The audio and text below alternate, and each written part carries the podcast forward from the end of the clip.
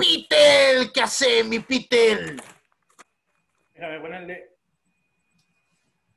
¡Hola, Rodrigo! ¿Cómo andás, loco? Acá, loco. Todavía eh, no entro en la, en la dinámica del hecho, pero yo quiero celebrar con vos hoy día. ¿Sí? Llegó el 18, Diego, amigo Rodrigo, llegó el 18. Y bueno, no nos queda otra que juntarnos a miles de millas y cientos, miles de kilómetros, abrazo a la distancia y desearnos un feliz 18, con las circunstancias tan distintas que el país está viviendo, pero aún así más razones para celebrar. Pues. Sí. Para nosotros es, especial. ¿Escuchas de fondo a quién tengo? No, no escucho, no escucho. Sí.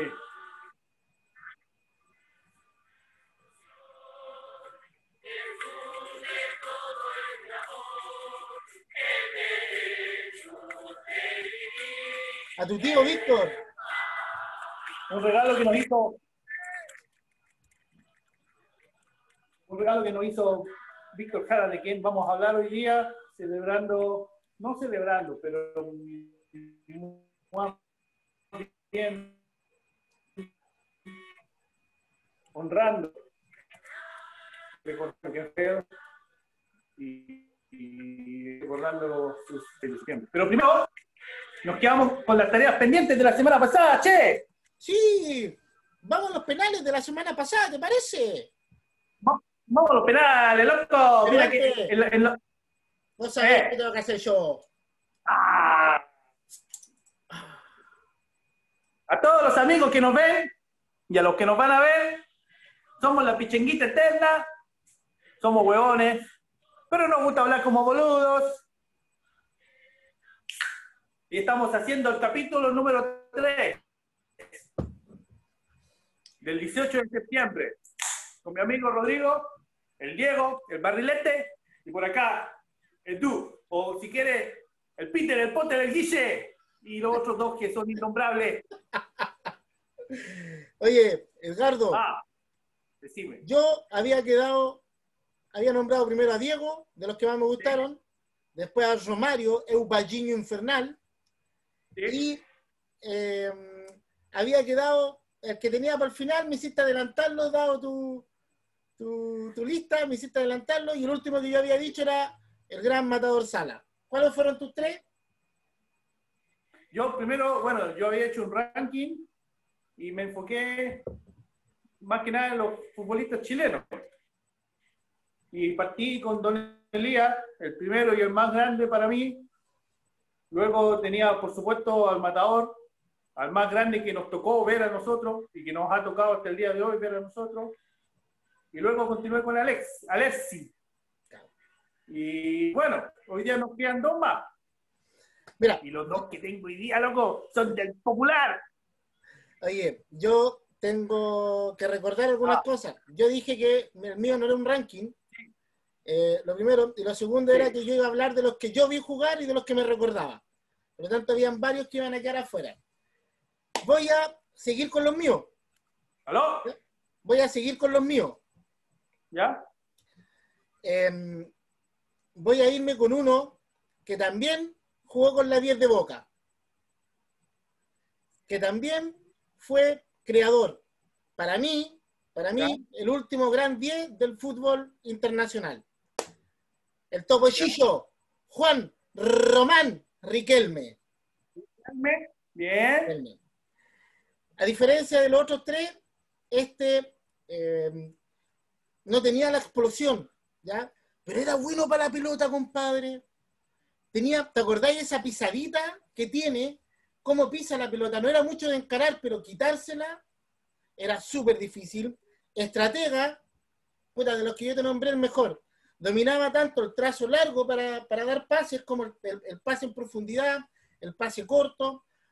Esa capacidad, yo hay cosas que no voy a tener nunca. Una de esas es la capacidad de leer el juego y de poder controlar el ritmo del partido acorde como va se va dando el juego. esa capacidad tenía Riquelme.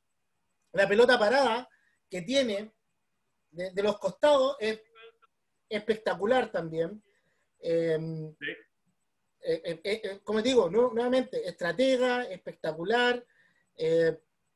fíjate que él jugó de 5, como le dicen los argentinos, de doble 5 en la selección que fue campeona en 97 de sub-20.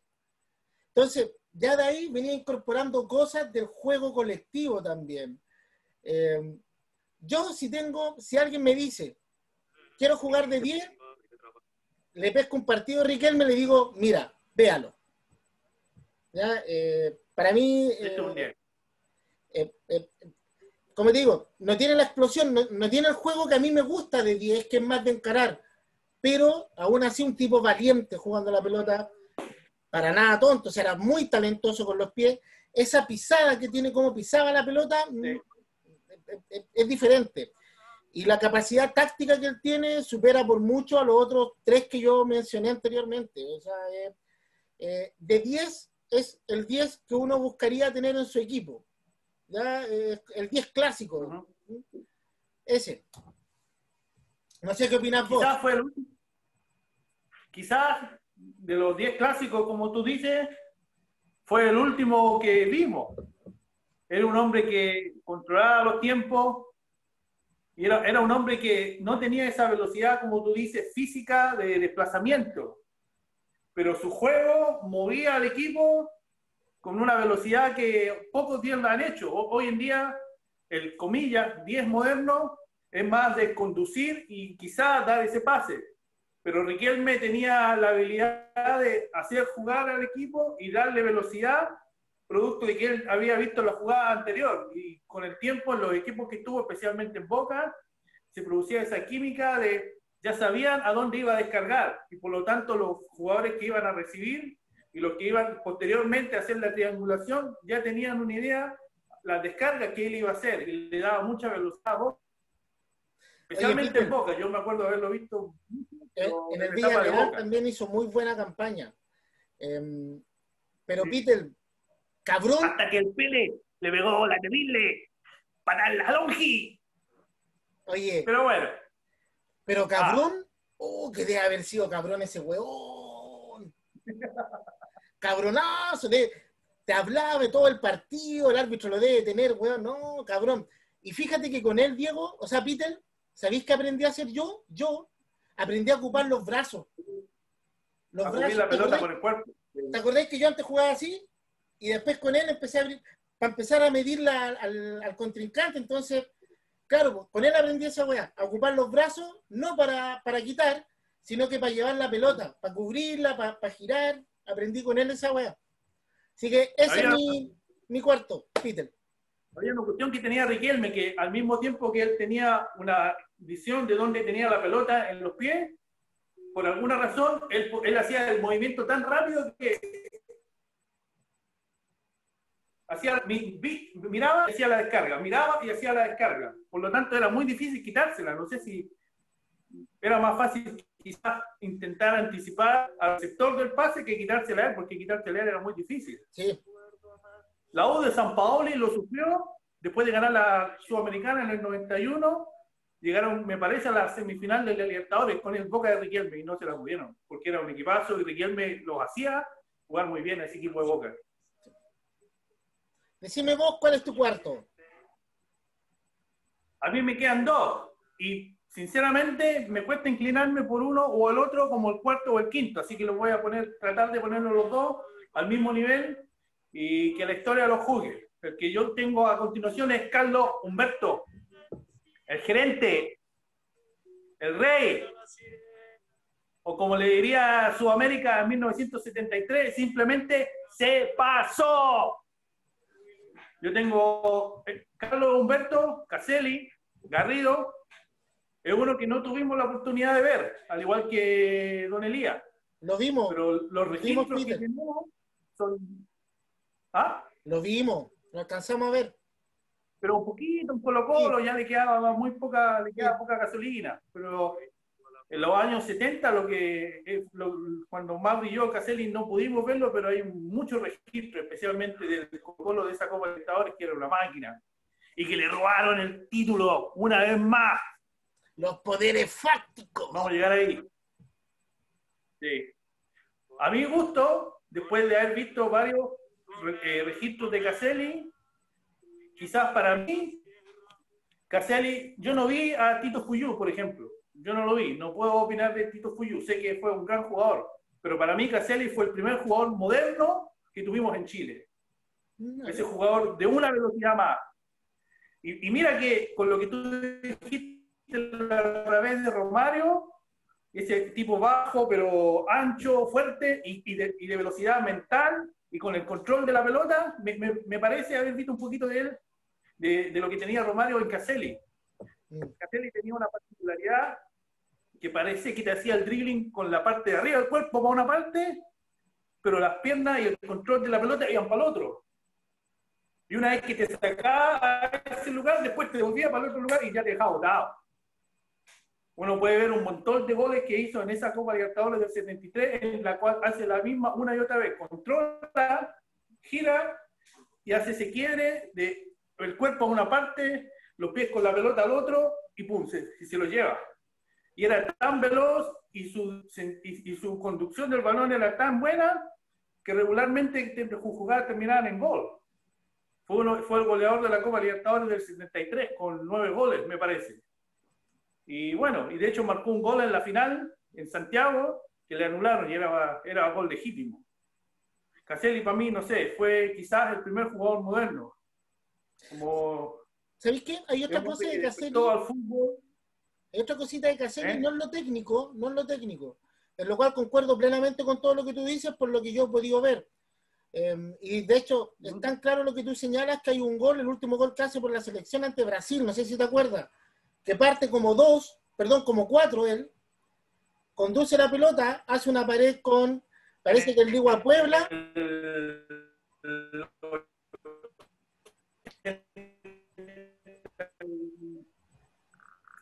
parece que ya. ese último gol que hace con Chile. Sí. Y, pero hay otra cosa más, el sentido del espectáculo que el tipo tenía. Me acuerdo que una vez Guarelo, una vez Guarelo contó que él viene un cambio de frente, para la pelota, viene, la para en un movimiento, la para, la pone debajo del pie, gira hacia la cámara que lo está enfocando y la hace así. es lo que contó mismo. pero ese sentido del espectáculo también tenía, entonces no, yo concuerdo contigo en ese, en ese sentido. Eh, por muchos años el goleador máximo del fútbol chileno y tuvieron que llegar estas dos bestias de Zamorano y Salas para poder eh, llegar a ese nivel, a llegar a superarlo. Eh, es un tipo espectacular. concuerdo contigo en todo lo que has dicho técnicamente. quizás un poco menos elegante en la forma de jugar que Romario, pero efectivo igual y con esa capacidad de driblarte en un, como dicen, en una baldosa.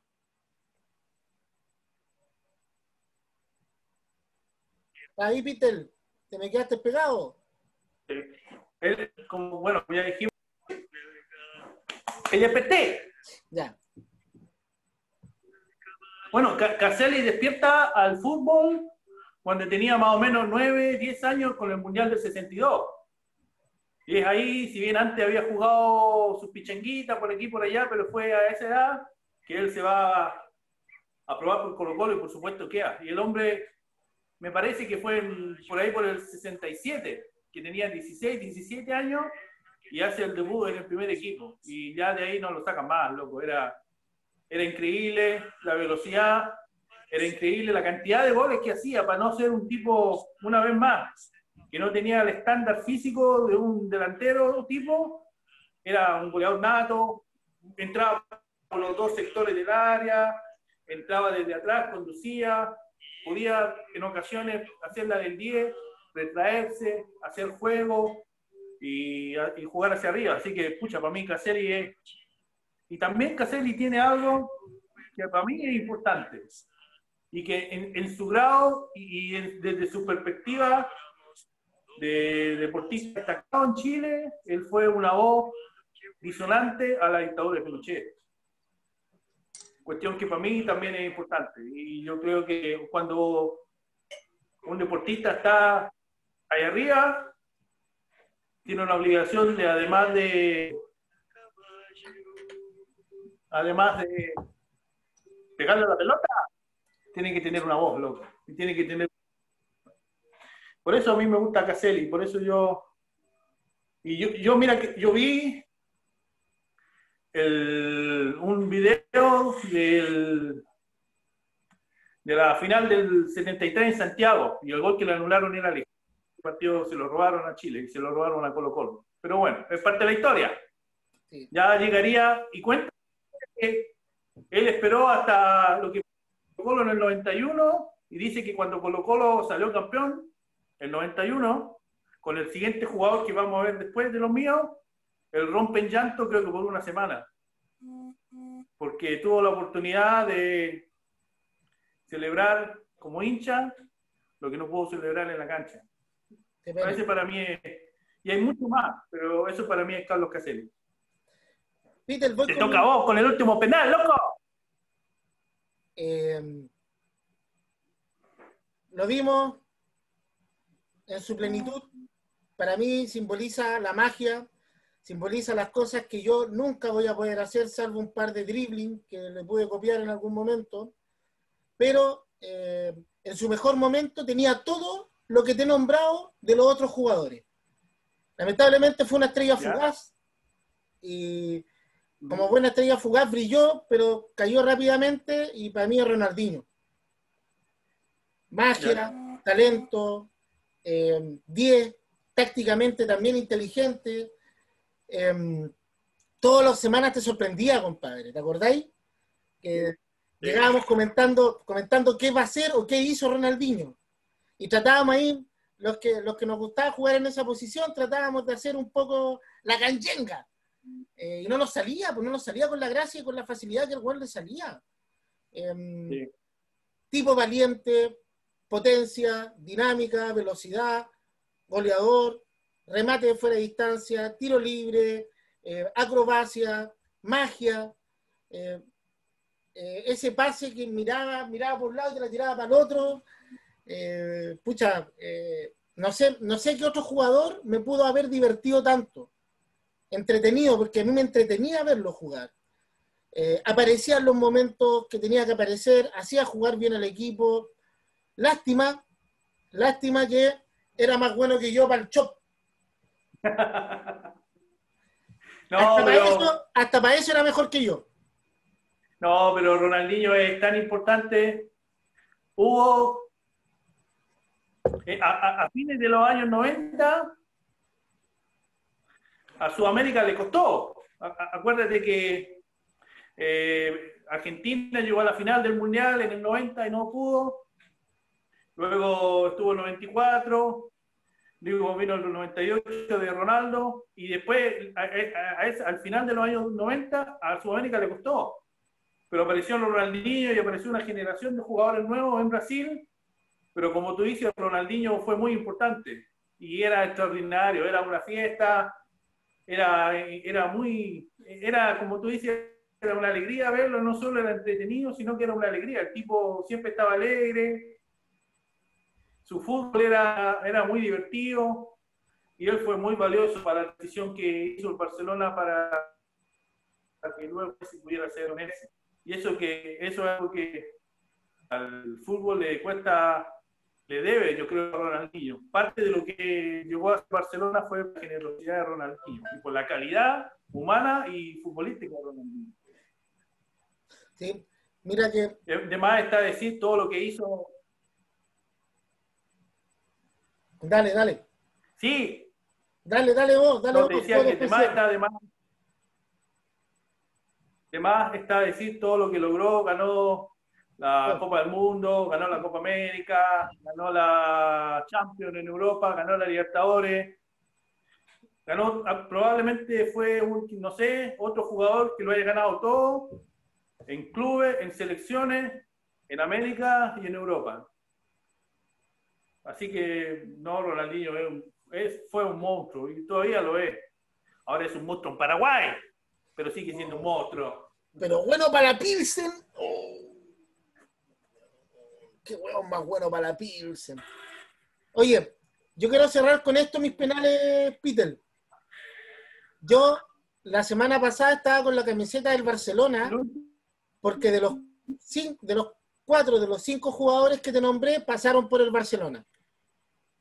Y eso para mí no es cualquier cosa. yo te dije que yo había sido hincha del Barça mucho antes de cuando apareció esta Barça. ¡Dime! ¡Descongelate!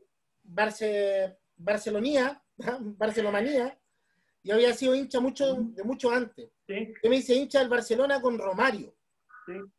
Pero eh, el primer jugador que yo vi, el primer jugador que yo vi, eh, que me encantó y que me hizo enamorarme del fútbol fue Maradona, que también había pasado por el Barça. Así que eso. Te dejo con el último penal. Ya, el último, yo sé que este te va a gustar. Este lo hice por mí. Este éramos niños y la campaña que hizo este jugador en Colo Colo, a mí me hizo... Hasta, hasta ese momento el fútbol era patear la pelota, era juntarse con los cabros, buena onda, qué divertido, qué rico. Pero él me hizo amar el fútbol, me hizo amar la camiseta de Colo Colo y nunca me voy a olvidar de quién es y de lo que es Marcelo Pablo Bartichotto Cicaré, el 7 del pueblo, loco. Vaya a hacer llorar para mí, para mí es uno de los cinco más grandes del fútbol chileno. Y es chileno para mí. El Barty nació en Argentina el primero de enero del 67.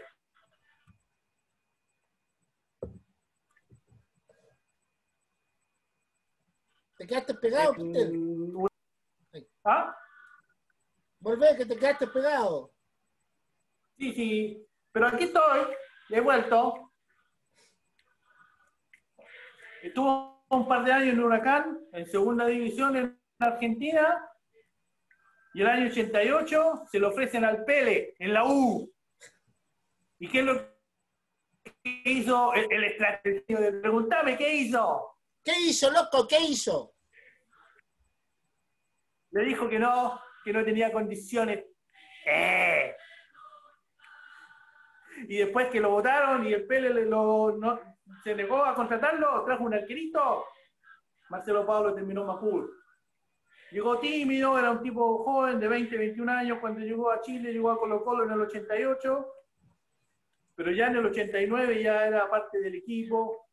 llegó primero cuando estaba Salah en Colo Colo y empezó haciendo historia muy pronto, septiembre de 1989.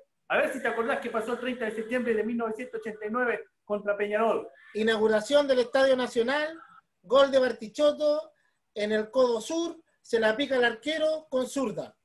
Disculpame, creo que me acordé o no. Sí, del Estadio Monumental. Del Monumental, ¿verdad? Del campeonódromo.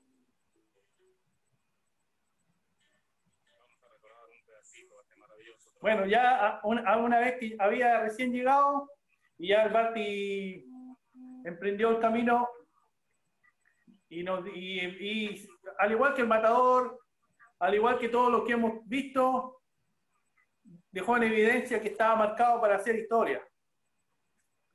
Y bueno, la historia después de ir adelante ya la sabemos todos. En el año 90, Salah se va a la selección, Mirko se hace cargo del primer equipo, Colo Colo sale campeón a fines del año 90 del torneo chileno y en el, 91 Colo Colo la rompe y es un equipo extraordinario. Es tan difícil hacer un resumen de lo que hizo ese Colo Colo, pero yo me quiero quedar con una jugada. ¿Con cuál te quedaste pegado? No me dejes así. Ahora. Ah, no, mira, te voy a hacer una analogía. Pato Yañez hace un gol con el que Chile clasifica al Mundial de los en el Nacional y hace una corrida de mitad de cancha, me parece que es contra Paraguay, y hace un golazo.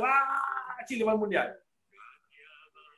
Diez años después, en 1991, el Pato estaba un poco más gordito, como el Obli.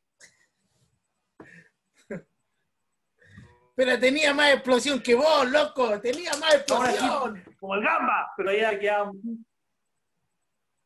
Sí, pero todavía le quedaba, al Pato todavía le queda fútbol y le queda corazón. Y contra Boca, en Santiago para la Copa Libertadores, no me recuerdo quién fue, pero hay alguien que habilita al Pato Yañez. Mendoza. El Pato Yañez se va por la, por la derecha. El Coca Mendoza lo habilita. Parece que fue. Y el Pato, Yañez tira al centro y es. Y eso te iba a decir por el segundo palo? Eso te iba a decir ahora. El gol que más he gritado en mi vida, en mi vida, fue ese. Mm. Yo me recuerdo. Marcelo Pablo. Me recuerdo haber estado en la casa con mis papás cuando vivíamos en el Cerro La Cruz. Esa casa, hasta antes que se quemara, tenía la marca del vaso de Coca-Cola cuando yo salto, grito y tiro para atrás el brazo, compadre, y queda la mancha atrás. Yo hasta, hasta que se quemó esa casa tenía esa mancha. discúlpame. Yo, cuando vi. Yo te quiero decir algo. Yo creo que tú, tú me nombraste a este jugador y lo tiraste para el último, pero para mí no alcanzo a describir lo que Marcelo Pablo es para mí, como colocolino, en, en este rato. Yo necesito alargarme un poco más. Sí, no, está bien, pues sí, es, es, la, historia de, él personal es, muy linda. Y hay muchos detalles que se nos van a escapar porque no somos historiadores ni especialistas, pero bueno, lo que hizo eh, en esta Copa Libertadores y en los años que estuvo en Colo Colo, tricampeón del fútbol chileno, un jugadorazo, especialmente en su partido contra Boca, que fue probablemente el más bravo de Colo Colo, ese super gol que le hizo, yo, hasta el día de hoy, bueno, es un grande, yo no me explico cómo llevando el cuerpo hacia una dirección, tratando de evitar chocar con el palo, yéndose, escapándose del arquero y del defensa, la empalma hacia adentro con el borde externo del pie derecho. Yo no sé, pero él, es un grande, pues lo hizo. Y nos regaló y nos, abrió el camino para lo que después venía Olimpia. Y una vez que la gente empezó en ese partido contra Olimpia alentar, Chile, eh, Colo Colo ya había ganado ese partido. Hay una cuestión que yo me acuerdo, otra imagen más, decime. No, nada, nada, dale, dale. Hay una ah, bueno, después el Barty se va en el 93 a la América de México para hacer un poco de lucas en el Colo Colo que ya estaba un poquito alicaído y no le va muy bien, pues y vuelve en el 95, desgraciadamente en el 95 vuelve a la Católica. Y le hace un gol al Colo Colo y él se pone a llorar. eso, es lo que yo te iba a decir.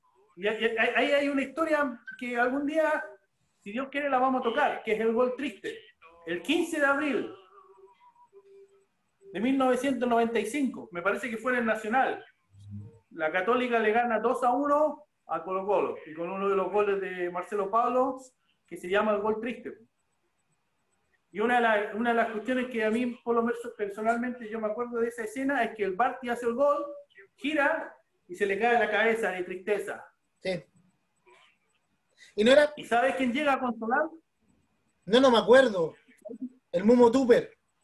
El Mumo Tupper. Y el Mumo Tupper, sí. Él llega. Es, triste. Es un poco triste porque a los días después, a las semanas después. El Mumo Tupper comete.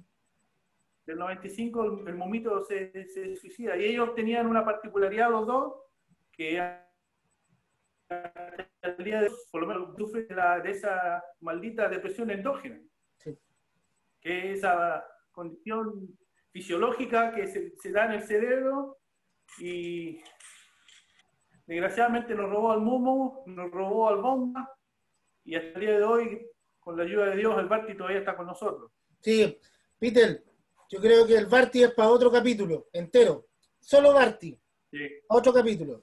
Sí. Yo te quiero agradecer esta tanda de penales, estuvo bien entretenida. Eh, cada uno con su, con su toque, con su estilo. Y nada, lamentablemente no alcanzamos a terminarlo en un tiempo, pero es porque somos muy re buenos para hablar, loco. me parece que somos argentinos. Oye, Peter, ¿te ah. parece que nos vamos al primer, al primer tiempo de, este, de esta semana?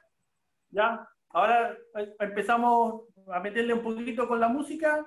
Va a ser diferente, pero vamos a tocar música chilena y vamos a tocar historia y cómo la, cómo la vida de Víctor Jara, la vida de, para mí, alguien súper importante en la música de los 90, Andrés Boe. cómo la vida de Andrés Boven se cruza con el gurú. Ya, dale. Se cruza con nuestra historia como colocolino y se cruza con la historia del presidente Salvador Allende, que yo no lo sabía. Ya. Yo que... ¡Ah! Te quiero escuchar. Dale, Te quiero escuchar. Ya, démonos unos ratitos, un ratito y nos vemos. ¡Ey! ¡Nos vemos, loco! Y mira los penales y volvimos en el primer tiempo. ¡Eh! ¡Eh!